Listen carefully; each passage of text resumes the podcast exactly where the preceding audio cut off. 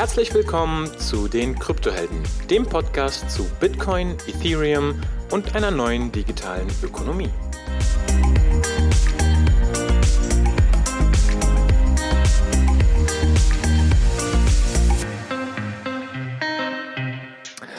Jo, hi zusammen. Wir haben heute wieder einmal den Severin und heute geht es um ein sehr spannendes Thema, nämlich um das Thema Geld und Geldsystem. Hi Severin. Hi. Ja, du warst ja schon mal bei uns und wir hatten ein relativ ähm, Bitcoin-lastiges Thema, nämlich wir haben über Wallets, ähm, Mnemonic, Phrase, Seed, Private Key, Public Key, wie das alles zusammenhängt, gesprochen. Ich glaube, es ist eine meiner Lieblingsfolgen. Aber heute geht es um was ganz anderes. Willst du dich noch mal kurz vorstellen?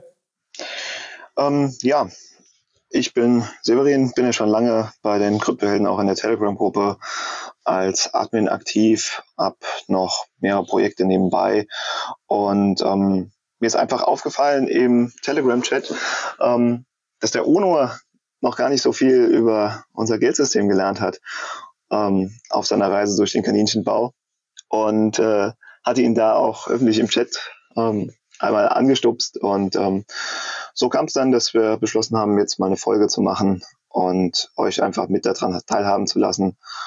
Und ich denke, da kann jeder von uns noch was von lernen. Sehr gut.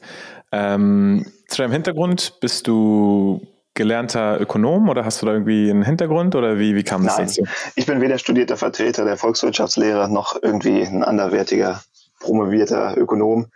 Ich bin einfach ein kritisch hinterfragender Bitcoiner. Jetzt kein hundertprozentiger Maximalist, aber schon jemand, der in Bitcoin das härteste Geld sieht.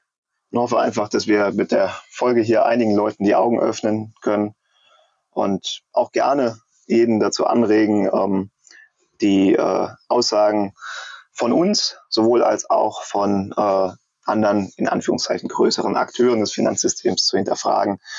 Und äh, das Ganze auch gerne in der Telegram-Gruppe von uns, von den Kryptohelden, oder auch gerne bei mir in Bankless Dach äh, zu diskutieren. Genau, vielleicht noch ganz kurz dazu. Bankless Dach, was ist das? Was macht ihr da? Genau, also das ist der, äh, es ist quasi der deutschsprachige Ableger, den ich zusammen mit einem Kumpel gegründet habe, ähm, des amerikanischen Bankless Movements. Ähm, wer viel auf Krypto-Twitter, insbesondere Ethereum Twitter unterwegs ist, wird die Jungs äh, schon das eine oder andere Mal gesehen haben. Und ähm, ja, die fokussieren sich sehr stark auf Ethereum. Bei uns teilt sich das so ein bisschen auf. Ich bin so mehr, mehr der Bitcoin-lastigere Typ und der Phil, äh, mein Kumpel, mit dem ich das gestartet habe, ist so mehr der ETH-lastige Typ. Und ähm, ja, Bankless versteht sich halt eben einfach als ein Movement, äh, das die Leute zu, ja, zum, ja, der, der deutschen Übersetzung Bankless, Bänke weniger, äh, zu verführen und den Leuten einfach Alternativen aufzuzeigen, wie man mit seinem Geld umgehen kann. Ah, interessant. Bänke weniger. Ich hätte gedacht, dass das heißt äh, Bankless, also ohne Bank, bankfrei quasi. Genau. Ähm, äh, das wäre dann auch quasi das Endziel. Mhm. Ähm, aber äh, auf der Reise dahin, wir wissen es ja alle, man, äh, man muss noch mit der Fiat-Welt in Kontakt stehen, man muss seine Brötchen in Fiat bezahlen. Und ähm, äh, aber es macht schon Sinn, ähm, nach und nach das Ganze zu verlagern und mit selbst wenn man äh, mit Fiat-Geld in Anführungszeichen, sagen wir mal, in Fiat äh, denominiert heutzutage sparen möchte, macht es jetzt schon wesentlich mehr Sinn, äh, mit Stablecoins ähm, in irgendeinem DeFi-Protokoll zu sparen, als äh, mit reinem Fiat-Geld auf der Bank, weil ich einfach wesentlich we weniger Zinsen bei der Bank bekomme, als ich das in DeFi bekommen würde. Und ähm, ja, also da wollen wir die Leute einfach aufklären, wie man es nutzt. Und wie gesagt, bei mir ist der Fokus etwas mehr auf Bitcoin. Ich sehe in Bitcoin auch definitiv das härteste Geld und ähm, bin allerdings, wie gesagt, kein hundertprozentiger Maxi. Ich sehe bei den Altcoins immer noch bei einigen äh, eine definitive Daseinsberechtigung. Mhm. Aber ja, das, äh, die Meinung kann sich jeder selbst bilden. Und ich, aber auch dafür ist ja wieder Wissen nötig. Und ähm, da wollen wir zu beitragen, dass jeder in der Lage ist, sich selbst eine Meinung zu bilden. Ja, ich glaube, die Aussage, dass ähm, DeFi und Stablecoins äh, interessant sind, was ja hauptsächlich auf Ethereum ist, hatte ich schon als Bitcoin Maxi disqualifiziert quasi. Vielleicht sogar bei einigen als, Bit, als echter Bitcoiner, aber genau, darum geht es heute nicht. Ähm, heute geht es um Geld und du hast anfangs angesprochen, dass äh, ich eine Frage gestellt habe und du da gemerkt hast, dass ich da gar nicht so tief drin bin. Äh, es ging darum, dass wir eine äh, Folge zu CBDCs, also ähm, Central, Central Bank Digital Currencies haben. Und zwei Sachen sind mir in der Folge aufgefallen. Die eine Sache war, dass CBDCs kaum was mit ähm, den Kryptowährungen, die wir es kennen oder erwarten, zu tun haben. Und die zweite Sache war eben das Thema Zentralbankgeld oder Notenbankgeld und Giralgeld und was es da für Verhältnisse gibt. Und da stellt sich für mich die Frage, da können wir vielleicht gleich mal einsteigen, was ist denn überhaupt Geld? Ja gut, da muss man in der Zeit ein bisschen zurückreisen, ähm, wo aus welchem Sinn Geld entstanden ist. Also am Anfang, ähm, der Mensch hat immer gehandelt. Ähm, am Anfang war es vielleicht einfach nur die Fische, die man dann gegen Korn getauscht hat, weil der Mensch halt recht einfach, äh, recht schnell gemerkt hat, dass es sinnvoller ist, Arbeit zu teilen. Und in einer arbeitsteiligen Gesellschaft muss man, äh, damit man, damit jeder dann an allen Gütern partizipieren kann, tauschen.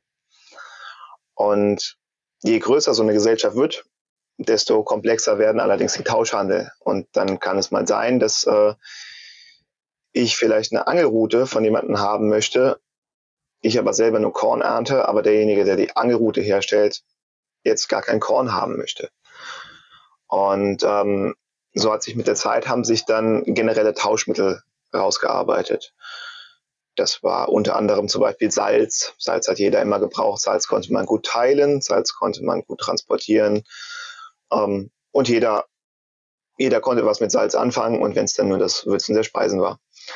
Und ähm, so gab es alles Mögliche. Es gab die, die skurrilsten Ausprägungen, ob das Muscheln waren, ob das Steine waren. Die bekanntesten sind die, die Raysteine. Ähm, und ähm, die äh, zu den, zu den Raysteinen kann ich auch noch äh, kurz ausführen. Die sind ähm, ähm, aus, den, aus Mikronesien und die wurden dort als äh, Zahlungsmittel verwendet und standen aber eigentlich nur dort rum. Und die Gesellschaft hat sich gemerkt, wem dieser Stein gehört. Die wurden dann nur für große Transaktionen, wie beispielsweise das Veräußern von Land oder so verwendet. Und das kommt auch Bitcoin am nächsten, aber da können wir gleich nochmal drauf eingehen. Das ist echt interessant, ja. Und ähm, dann kam es dann irgendwann, äh, hat man den Konsensus gefunden, sozialen Konsensus, dass äh, Edelmetalle ein sinnvolles Geld sind. Und Später entwickelten sich daraus dann die Münzen. Das war natürlich noch einfacher. Jetzt musste man nicht mehr wiegen, sondern man hatte darauf geprägt, wie viel die einzelne Münze wert ist. Und dann hat man halt mit diesen Münzen gehandelt. Die, äh, die ganze Geschichte lief natürlich immer noch weiter. Und eines Tages war es dann so weit, dass wir ähm, größere, größere Werte auch über größere Strecken transportieren wollten. Und so kam dann langsam das Bankenwesen auf. Es war nämlich am Anfang eigentlich ähm, quasi Pfandleihhäuser, wo ich mein Gold hingetragen habe. Und dann habe ich einen Zettel bekommen, auf dem drauf stand, dieses Pfandleihhaus schuldet dem Eigentümer des Zettels eine Unze Gold. Jetzt mal als Beispiel. Und äh, wenn der, wenn ich jetzt diesen Zettel jemand anderem gegeben habe, dann hat derjenige auch das Anrecht auf diesen Zettel, äh, auf diese Unze Gold gehabt. Und so war dieser Zettel quasi eine Unze Gold wert. Und ähm, es war quasi das erste Papiergeld. Und ähm, soweit haben die Menschen damit auch gut gearbeitet und ähm, alle waren glücklich. Man musste nicht mehr Unmengen an Gold mit äh, sich rumtragen. Wenn man jetzt einen großen Hof mit Haus und sowas kaufen wollte, dann hat man jetzt nicht mehr jede Menge Gold dabei haben müssen und halt dementsprechend dann auch die Sorge, dass man irgendwie überfallen wird. Ähm, kritisch wurde das Ganze in dem Moment, in dem der ähm, das Pfandleihhaus gemerkt hat, die Leute holen ja gar nicht mehr das Gold ab. Also die, die wollen das Gold quasi gar nicht mehr.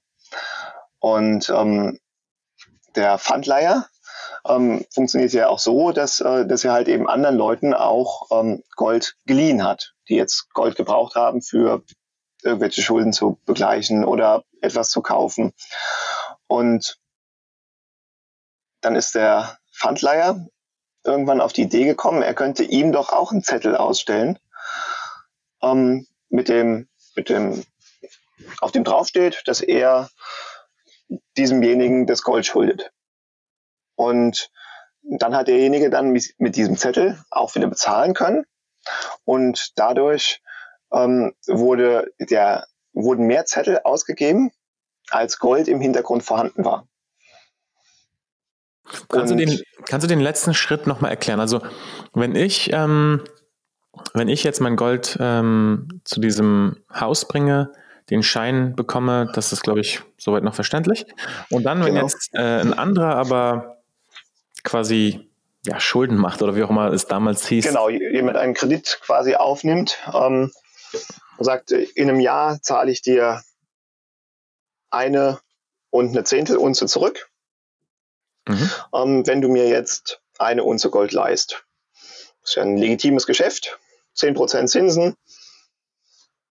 Und ähm, beide Geschäftspartner waren sich einig. Und der Pfandleiher hat ihm jetzt allerdings nicht diese unhandliche Unze Gold, zugegeben 31,1 Gramm sind jetzt nicht so unhandlich, aber äh, er wollte sie ihm einfach nicht mitgeben, damit er nicht unterwegs überfallen wird. Mhm. Und dann hat er ihm äh, einfach den Zettel ausgehändigt, auf dem draufsteht, ähm, einzulösen in meinem Pfandleihhaus gegen eine Unze Gold.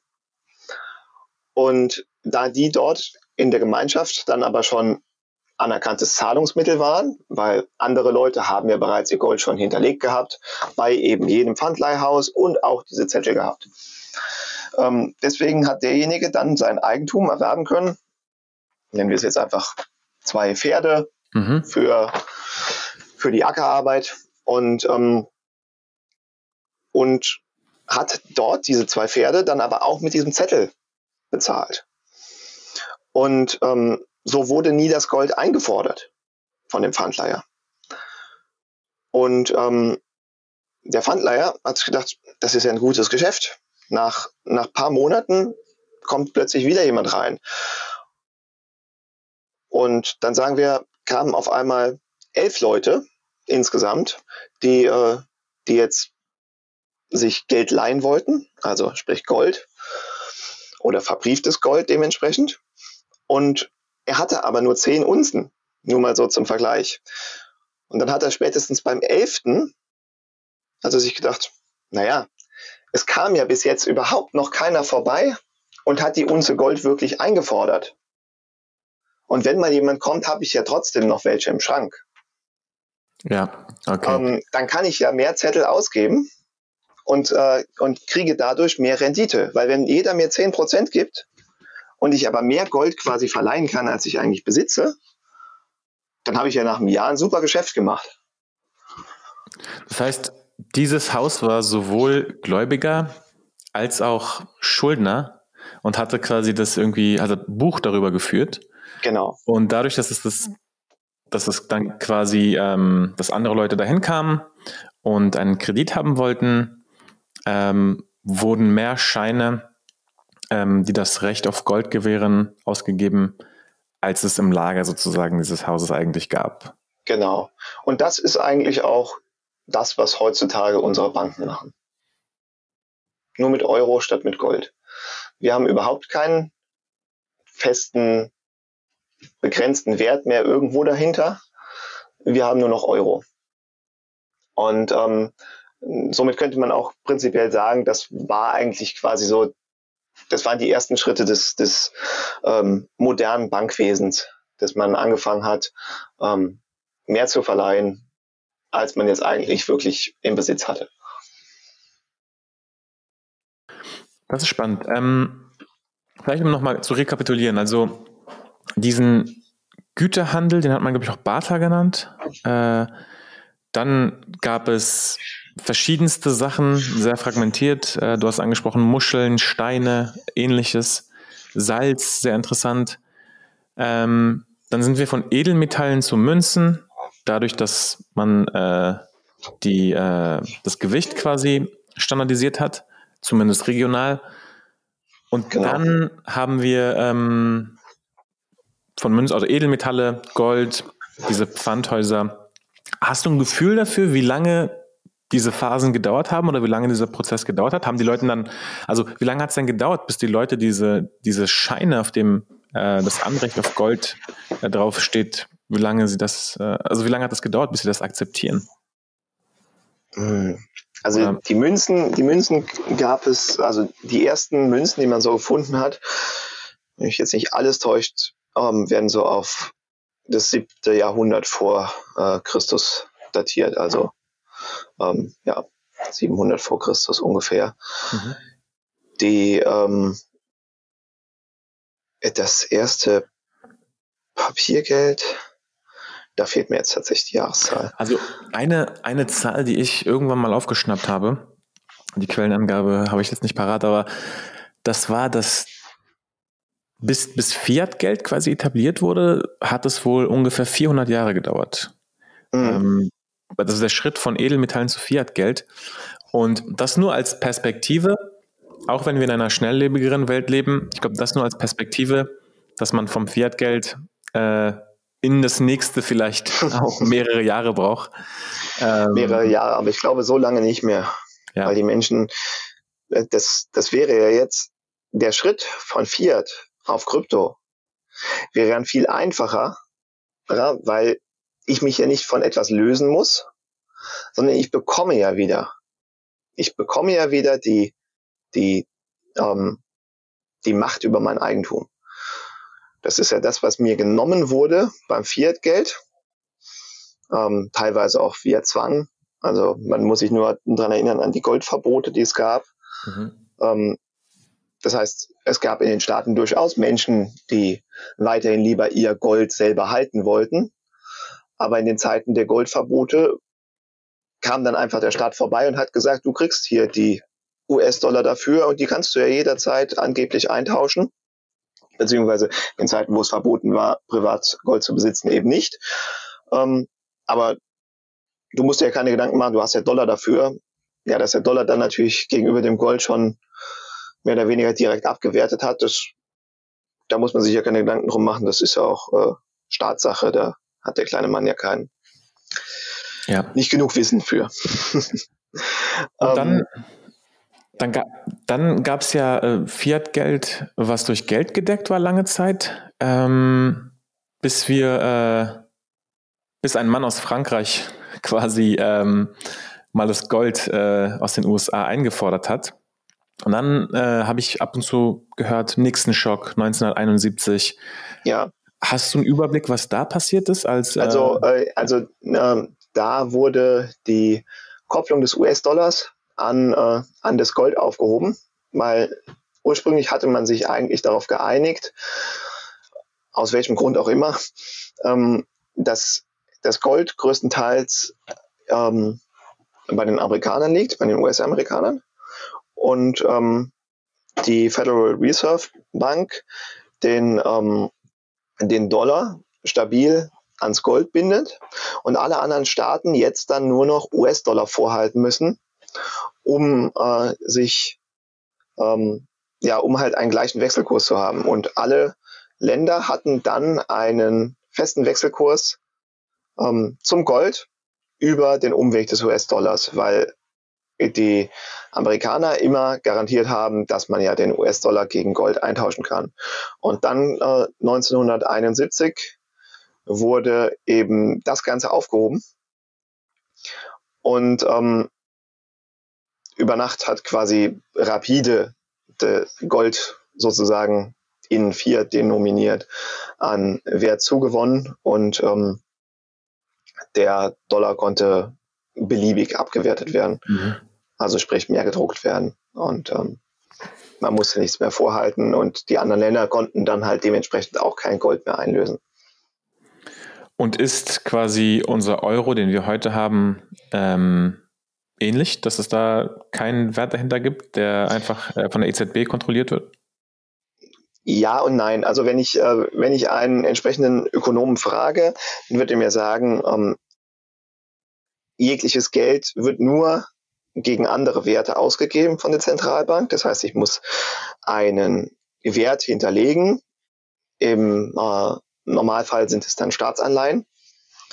Und, ähm, und natürlich auch weitere, weitere Schuldverschreibungen und sowas. Aber wir nehmen jetzt einfach mal Staatsanleihen als Beispiel. Und dagegen wird dann, äh, wird dann Euro ausgegeben als Zentralbankgeld. Ähm, jetzt kann man darüber diskutieren, wie vertrauenswürdig Staatsanleihen sind, zumal die Staatsanleihen ja auch schon quasi in Euro denominiert sind und nicht in Gold oder sowas. Ähm, das heißt, äh, ich gebe eine Staatsanleihe raus, ich kriege dafür Geld ähm, und die äh, die liegen dann bei der EZB und so gesehen sind die gedeckt. Weil rein theoretisch könnte man ja das Geld wieder vom Markt zurückholen und die Staatsanleihe dafür wieder geben und dann hätte man ein Nullsummenspiel.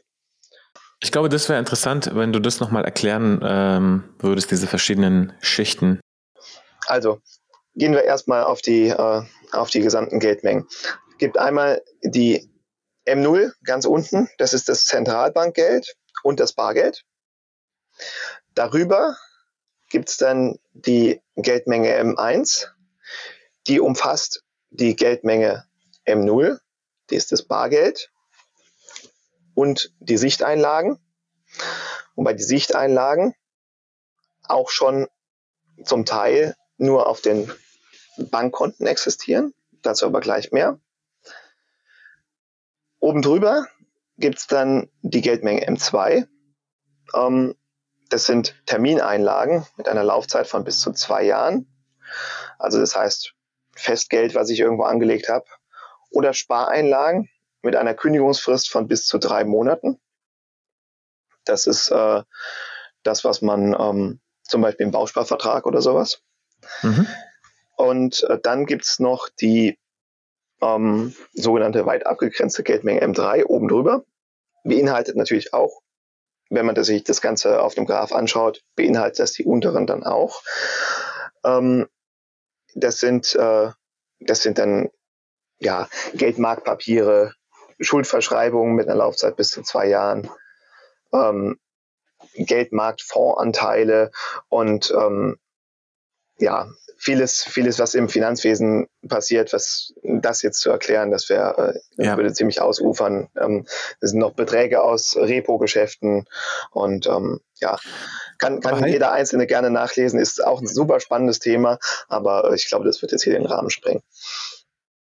Heißt das quasi, dass jede der Hund rastet gerade im Hintergrund aus, dass jede dieser Schichten ähm, zu einer äh, äh, Erhöhung oder Vermehrung der Geldmenge führen kann? Korrekt. Ähm, also nicht, nicht unbedingt, ähm, sondern aufgrund der Mindestreserve, die die Banken haben.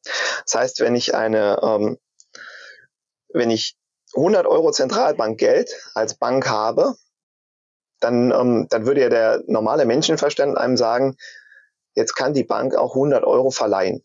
Also ich, ich habe genau. ein Konto bei der Bank und lege da 100 Euro hin. Jetzt hat die, die Bank 100 Euro Bargeld erhalten und das, die kommen aus der Geldmenge M0, also hat die Bank 100 Euro Zentralbankgeld quasi von mir gekriegt.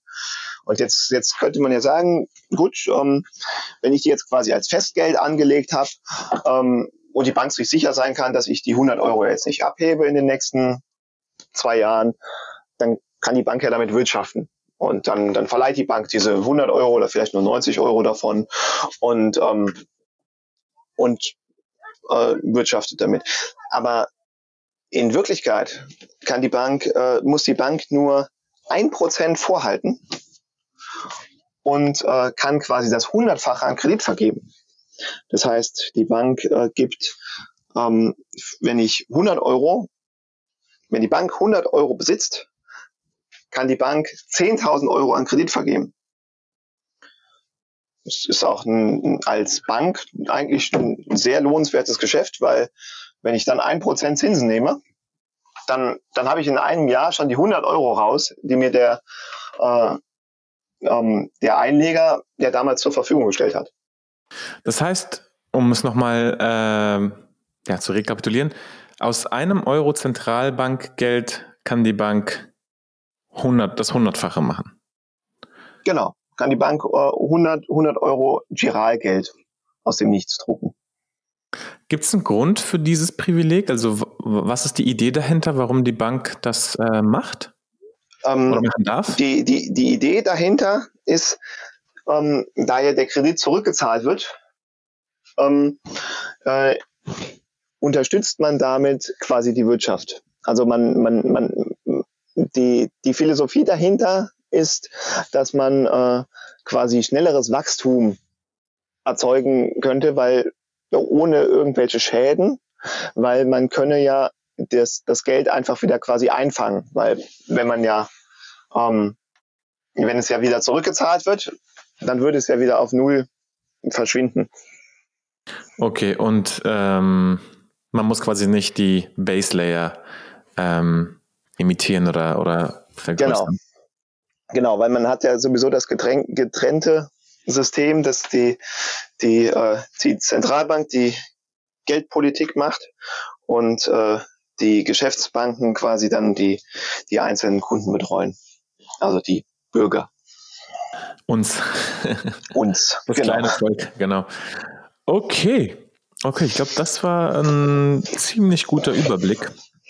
Ähm, wir haben so ein bisschen äh, die Geschichte gehabt, wir haben die verschiedenen Schichten gehabt, ähm, M0, M1, M2, M3. Ähm, was mir jetzt noch einfällt, ist, ähm, wa was ist denn jetzt überhaupt offizielles Zahlungsmittel in Europa? Oder bleiben wir mal bei Deutschland? Also, ähm, Offi genau, was ist denn offiziell, offizielles Zahlungsmittel, auf Englisch dann auch Legal Tender, ist, äh, ist lediglich der, der Euro. Und ähm, der Euro im Sinne des Bargelds. Das ist auch recht interessant und da gibt es auch mehrere Gerichtsprozesse drüber.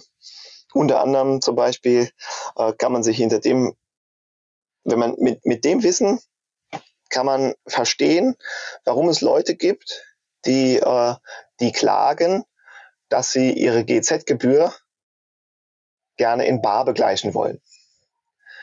Ja. Weil äh, die GZ-Gebühr wird, äh, wird ja von einem Staatsdienst quasi gefordert.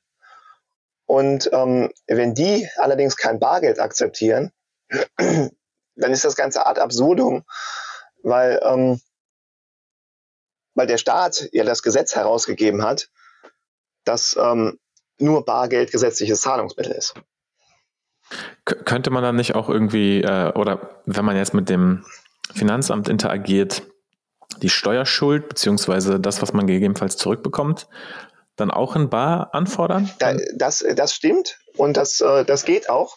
Ähm, deswegen hat jedes Finanzamt noch eine Kasse.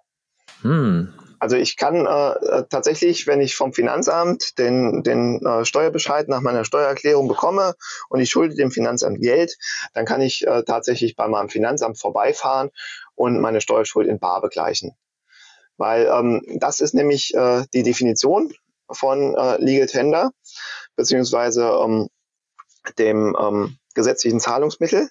Nicht, dass jemand das akzeptieren muss äh, bei einem normalen Kauf in Anführungszeichen noch Tauschgeschäft sozusagen. Ich tausche ja einen Geldwert gegen einen anderen, äh, gegen irgendeinen Sachwert, sondern ähm, bei Schulden, da muss ich, äh, da muss ich dann Bargeld akzeptieren. Das heißt, ich gehe in einen Laden rein, der verkauft jede Menge Blumenvasen und sage guten Tag.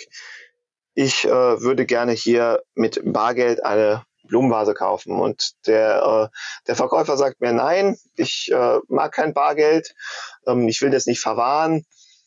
Ähm, äh, geht nicht, ich akzeptiere nur Kartenzahlung. Und dann sagst du, okay, nee, ich habe kein Interesse mehr daran. Äh, ich, wenn ich nicht mit Bargeld bezahlen kann, gehe ich wieder raus. Und auf dem Weg nach draußen stößt du aus Versehen gegen eine Blumenvase. Die fällt auf den Boden und zerbricht. Jetzt hast du äh, gegenüber dem Ladeneigentümer eine Schuld. Du hast ja die Vase kaputt gemacht und musst ja. jetzt deine Schuld begleichen. In dem Moment wandelt sich das Ganze und der Eigentümer des Ladens muss das Bargeld äh, zum Begleich deiner Schulden akzeptieren. Das ist, äh, das ist quasi der, ähm, der, ja, die Erklärung von ja. gesetzlichem Zahlungsmittel. Das ist echt faszinierend. Äh, und ich finde, das fügt nochmal so eine neue Perspektive hinzu hinsichtlich, ähm, ja, wie Bargeld aktuell zumindest noch zu betrachten ist. Denn äh, wir wissen von früher, da gab es Redewendungen wie irgendwie unterm Kopfkissen, ob das jetzt Bargeld ist oder, oder Gold war. Und ich finde, es hat zumindest, wenn man das versteht, äh, macht es etwas mehr Sinn. Also ja, ich, ich habe das nie verstanden, warum man Geld nicht auf der Bank haben sollte. Also was spricht für Bargeld, aber äh, es ist ja quasi echtes Geld versus Fake-Geld sozusagen. Und klar genau. können wir bis zu einem gewissen Maße den Banken vertrauen, wenn man das tut. Aber äh, ich finde, jetzt kriegt das alles nochmal so eine, so eine neue Perspektive irgendwie. Ja, also da, da möchte ich auch noch hinzufügen, dass, ähm, dass das Geld auf dem Konto gar nicht dein Geld ist. Also wenn du selber Geld zur Bank bringst, dann kriegst du quasi einen Schuldschein von der Bank. Der Schuldschein ist heutzutage hochmodern online im Online-Banking einsehbar. Und das sind die Schulden, die die Bank bei dir hat. Das heißt, die Bank tut, ohne dass sie dir Zinsen gibt, von dir einen Kredit bekommen. Gegebenenfalls verlangt sie sogar noch Geld dafür und ähm, darf dann mit deinem Geld wirtschaften und sie hat lediglich eine Schuld bei dir. Wenn die Bank pleite geht, bist du auch sozusagen ja Anteilseigner an dieser Bank und dann ähm, dann muss ich muss ich auch noch. Genau. Dann ist dein dann dann ist dein Geld erstmal weg. In Deutschland gibt es dann noch die Einlagensicherung. Ähm, die Einlagensicherung allerdings ähm, bezieht ihr Geld aus dem Einlagensicherungsfonds ähm, da entspricht die Sicherungsgrenze von den Banken derzeit 20 Prozent des maßgeblich haften Eigenkapitals der jeweiligen Banken. Das Mindesteigenkapital, das eine Bank allerdings aufweisen muss, liegt lediglich bei 5 Millionen Euro. Und jetzt weiß man ja, dass die Einlagensicherung bis 100.000 Euro pro Person, pro Bank das Ganze abdeckt.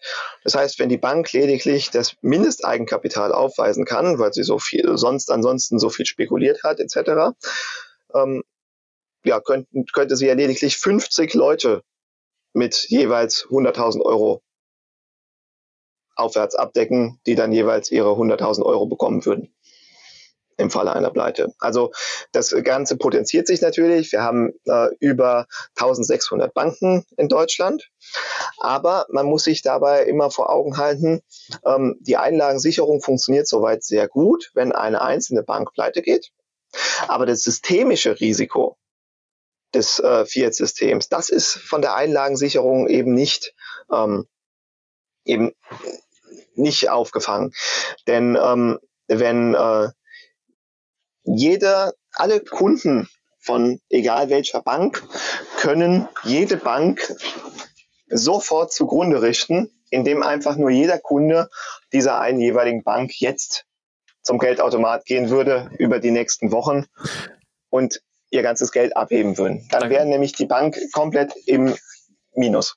Da kommen wir gleich dazu. Das will ich auf jeden Fall nochmal äh, umreißen. Was jetzt aber durch diesen Einlagensicherungsfonds was bei mir gerade nochmal aufgeblinkt ist, ist, Binance hat ja den äh, SAFU Fund, Secure Asset Fund for Users. Ja. Und Deutschland hat das auch. Das ist quasi Deutschlands SAFU Fund, beziehungsweise äh, Funds als SAFU bis 100k. Äh, wenn, genau. wie du sagst, äh, nicht der, der Bankenrun morgen startet. Was ist denn der Bankenrun? Also wenn wir jetzt, wenn wir jetzt davon ausgehen, dass die Banken eins in, in einem Verhältnis von 1 zu 100 ähm, Layer 2, Layer 3, also M1, M2, wie auch immer, mhm. Geld kreieren, minden, imitieren, wie auch immer können. Sagen wir mal minden. Ähm, was würde dann passieren, wenn die Bürger koordiniert alle zur Bank gehen würden und ihr Bargeld da rausziehen würden? Was würde in der Praxis passieren? Also in, die, in der, nennen wir es mal in der theoretischen Praxis, würden ja, genau. gehen. Ähm, äh, in der echten Praxis ähm, sehen wir es ja aktuell. Ähm, alle Mastercard Debit Cards wurden, wenn man meinen Twitter-Account verfolgt hat, hat man das auch mitgekriegt. Ich habe mich da noch fürchterlich drüber aufgeregt.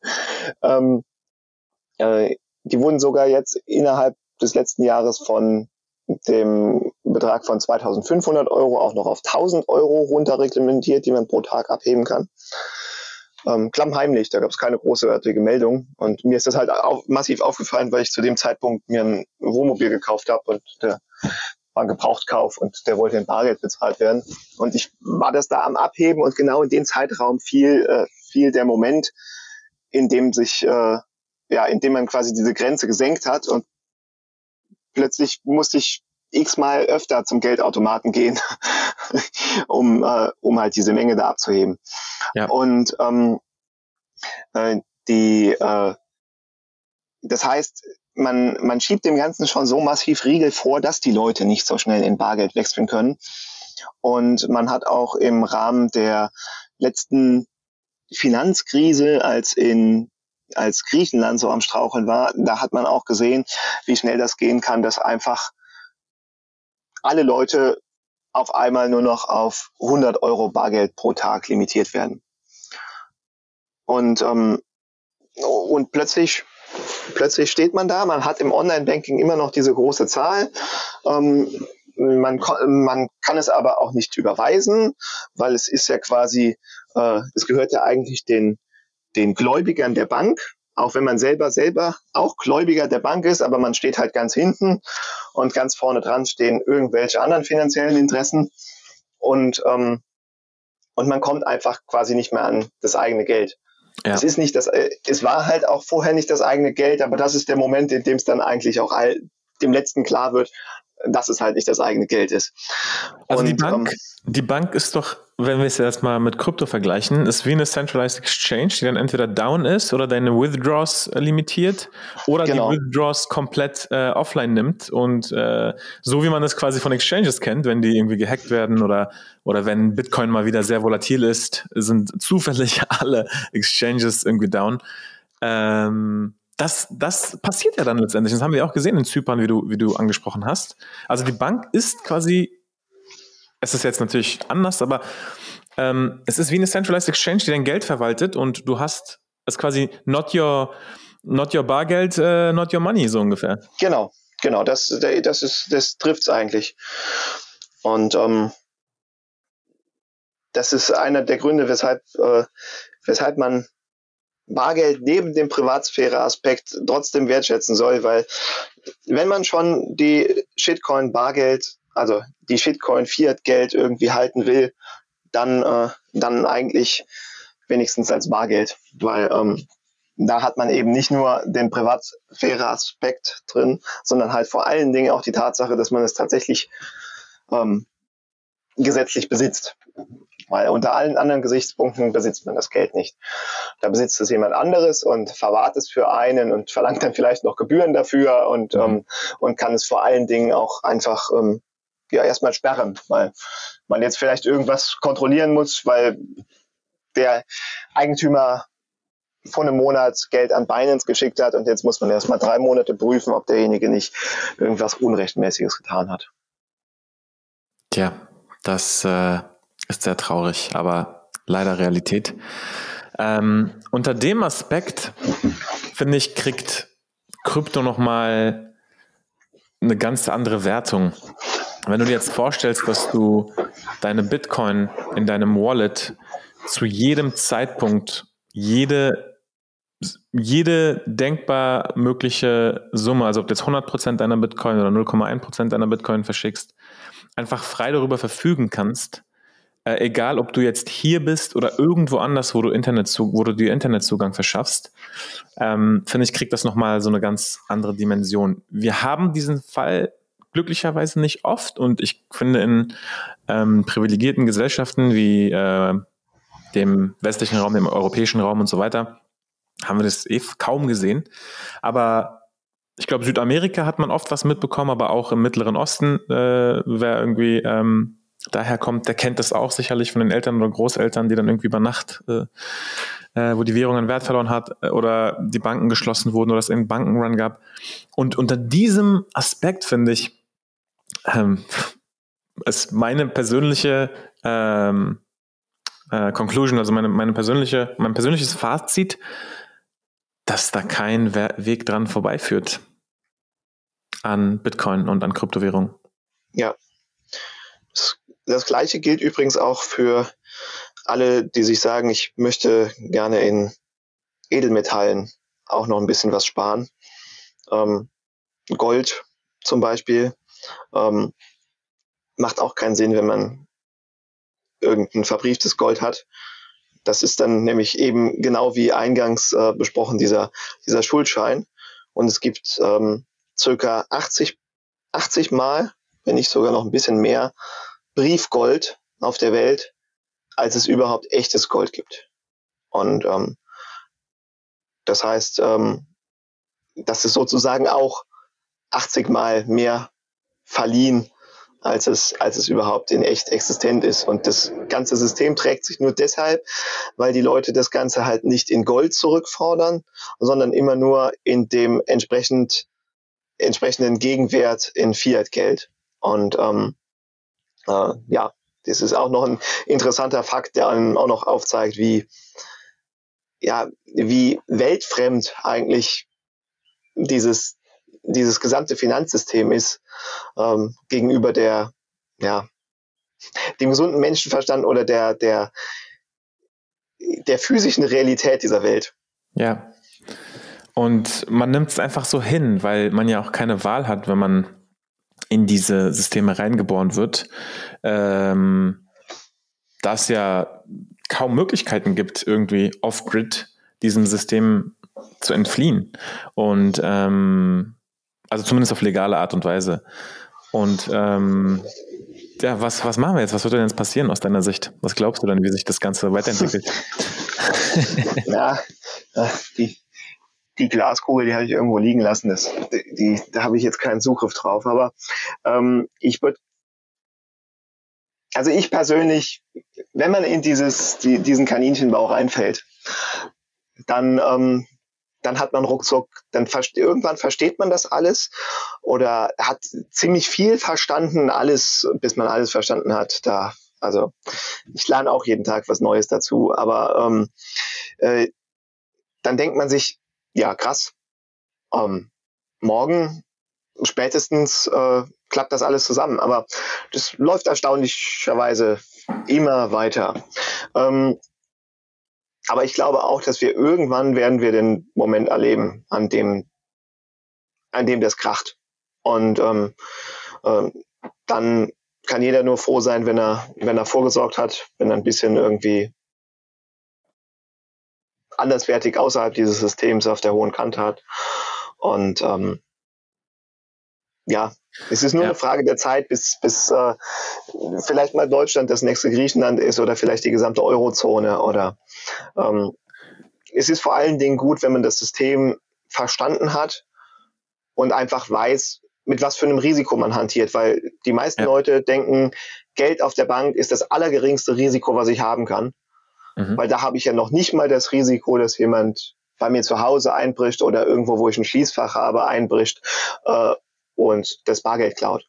Mhm. Und, ähm, und dem ist aber nicht so, sondern man hat eigentlich, wenn ich das Bargeld irgendwo bei einem privaten Schließfachdienst einschließe, dann, ja, den kann ich vielleicht vorher noch checken, ob der vertrauenswürdig ist und ähm, der Dienstleister zuverlässig ist und ähm, wenn ich mein Geld zur Bank bringe, ob ich das noch selber nachprüfen kann, wie die Eigenkapitalquote der Bank ist und mit was für Geschäften die Bank nebenbei noch ihr Geld verdient, das kann ich, glaube ich, noch wesentlich weniger nachvollziehen. Und dann ähm, ist es sowieso die Frage, ob man überhaupt große Mengen Fiat halten will.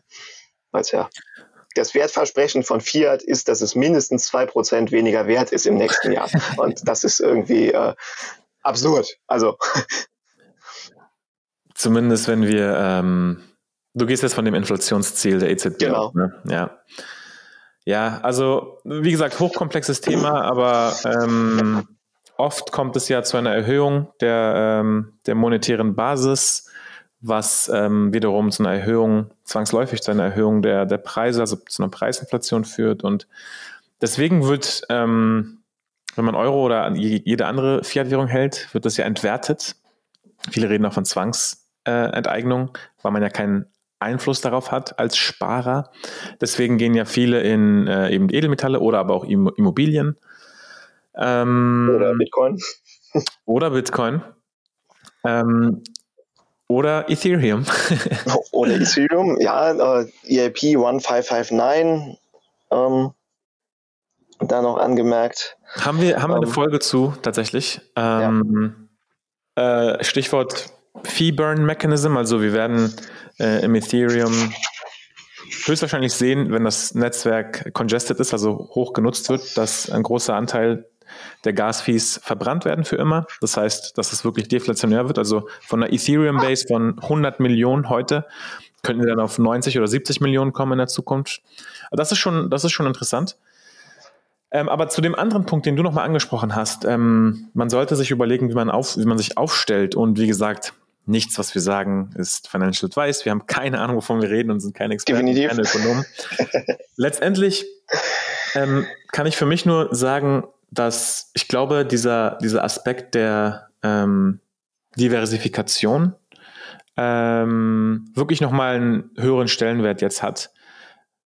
Weil einfach, klar, es, es muss nicht in den nächsten fünf Jahren oder auch nicht in den nächsten 20 Jahren passieren, aber sobald man irgendwie den Horizont ein bisschen erweitert, äh, und ich bin mir zum Beispiel nicht sicher, ob wir das noch miterleben, aber ich glaube, dann ist, ist naja, wie gesagt, also für mich persönlich ist, ist klar, dass es so nicht weitergehen, gesund weitergehen kann. Und ich glaube, da ähm, sollte sich jeder zumindest das angeschaut haben und dann eine informierte Entscheidung treffen, hey, ich mache das oder ich mache das nicht. Und wenn man es nicht gemacht hat und es zusammenbricht, dann muss man sich auch nichts vorwerfen, weil man, weil man ja mit den Informationen, die ähm, man präsentiert hatte, eben die Entscheidung getroffen hat. Aber ich finde das nicht zu wissen und einfach so blind durch die Welt zu laufen und dann irgendwie eine Explosion mitzuerleben, das ist halt das Schlimmste, was passieren kann. Und dann hätte man es doch nur vorher gewusst. Ähm, ja, das ist so mein Fazit. Also zumindest wissen wir, wir sehen, wo wir hinrennen und jeder kann dann ähm, selbst entscheiden, ob er mit einem Fallschirm die Klippe runterspringt oder ob er irgendwie freediven will. Das ist ja dann jedem selbst überlassen. Ja, dazu möchte ich auch noch definitiv das Zentra äh, Zitat von Henry Ford, ja tatsächlich dem, dem Gründer des Automobilkonzerns, äh, hinzufügen. Würden die Menschen das Geldsystem verstehen, hätten wir eine Revolution noch vor morgen früh.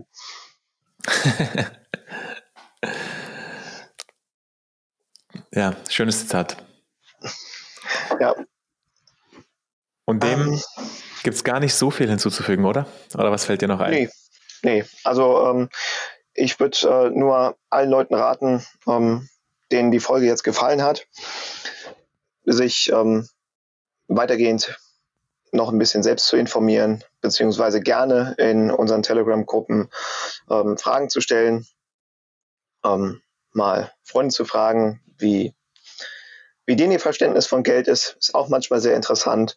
Und ansonsten kann ich auch noch weiterführend nur solche Lektüre wie den Bitcoin-Standard empfehlen. Der äh, öffnet einem auch nochmal sehr die Augen. Man muss nicht danach zum Bitcoin-Maxim werden, aber man versteht auf jeden Fall, was alles schief läuft in unserem Geldsystem. Hast du das Scheingeldsystem gelesen von Rothbard? Kennst du das? Äh, ja, ich muss zu meiner Schande sagen, ich habe es noch nicht ganz gelesen. Ja, also ich habe es auch, ich habe es auch noch nicht ganz gelesen, aber wir hatten, ähm, wir hatten eine Kooperation mit dem Alex An An Anarcho vor ein oder zwei Jahren, ist schon ziemlich lange her. Und ich glaube, dass ähm, in dem Zusammenhang ist auch eine sehr, sehr interessante Lektüre. Zumindest waren die Folgen aus meiner Sicht äh, ein sehr interessanter Teaser. Ähm, ja. Das Scheingeldsystem, wie der Staat unser Geld zerstört, ähm, zu empfehlen. Und natürlich auch der Bitcoin-Standard, was du gerade angesprochen hast. Und wenn wir weiteres finden, ähm, packen wir es auf jeden Fall in die Show Notes. Severin, wo findet man dich denn außerhalb der Kryptohelden auf Twitter oder irgendwelche Webseiten? Wo kann man dich sonst noch finden? Ja, ähm, einmal äh, selbstverständlich in den Kryptohelden. Ihr könnt mich da auch gerne fragen, Ähm, manchmal war da auch schon der Link zu der Bankless Dach Telegram-Gruppe drin. Ähm, ansonsten bankless-dach.de. Da, äh, da findet ihr dann den, äh, den Link auch zu der Telegram-Gruppe und äh, zu unserem Substack. Ähm, und ansonsten findet ihr mich auch kryptologisch findet ihr mich auf Twitter und ja, ähm, unter krypto-logisch.com findet ihr auch noch meine Webseite. Und ansonsten denke ich, findet man sich einfach bei den Kryptohelden im Telegram-Channel. Super, vielen Dank, Sören. In diesem Sinne, äh, vielen, vielen Dank nochmal für diese Einführung in Geld und das Geldsystem. Ich habe auf jeden Fall Lust bekommen, nochmals tiefer zu gehen. Und es war ein sehr, sehr guter Refresher. Ähm, wie gesagt, vielen Dank dir dafür und bis zum nächsten Mal. Danke. Bis zum nächsten Mal. Ciao. Ciao.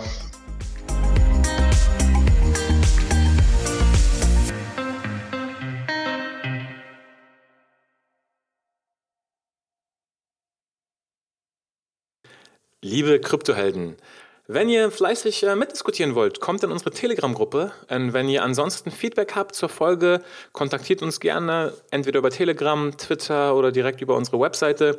Wir freuen uns auf jeden Fall auf euer Feedback. Bis zum nächsten Mal. Ciao.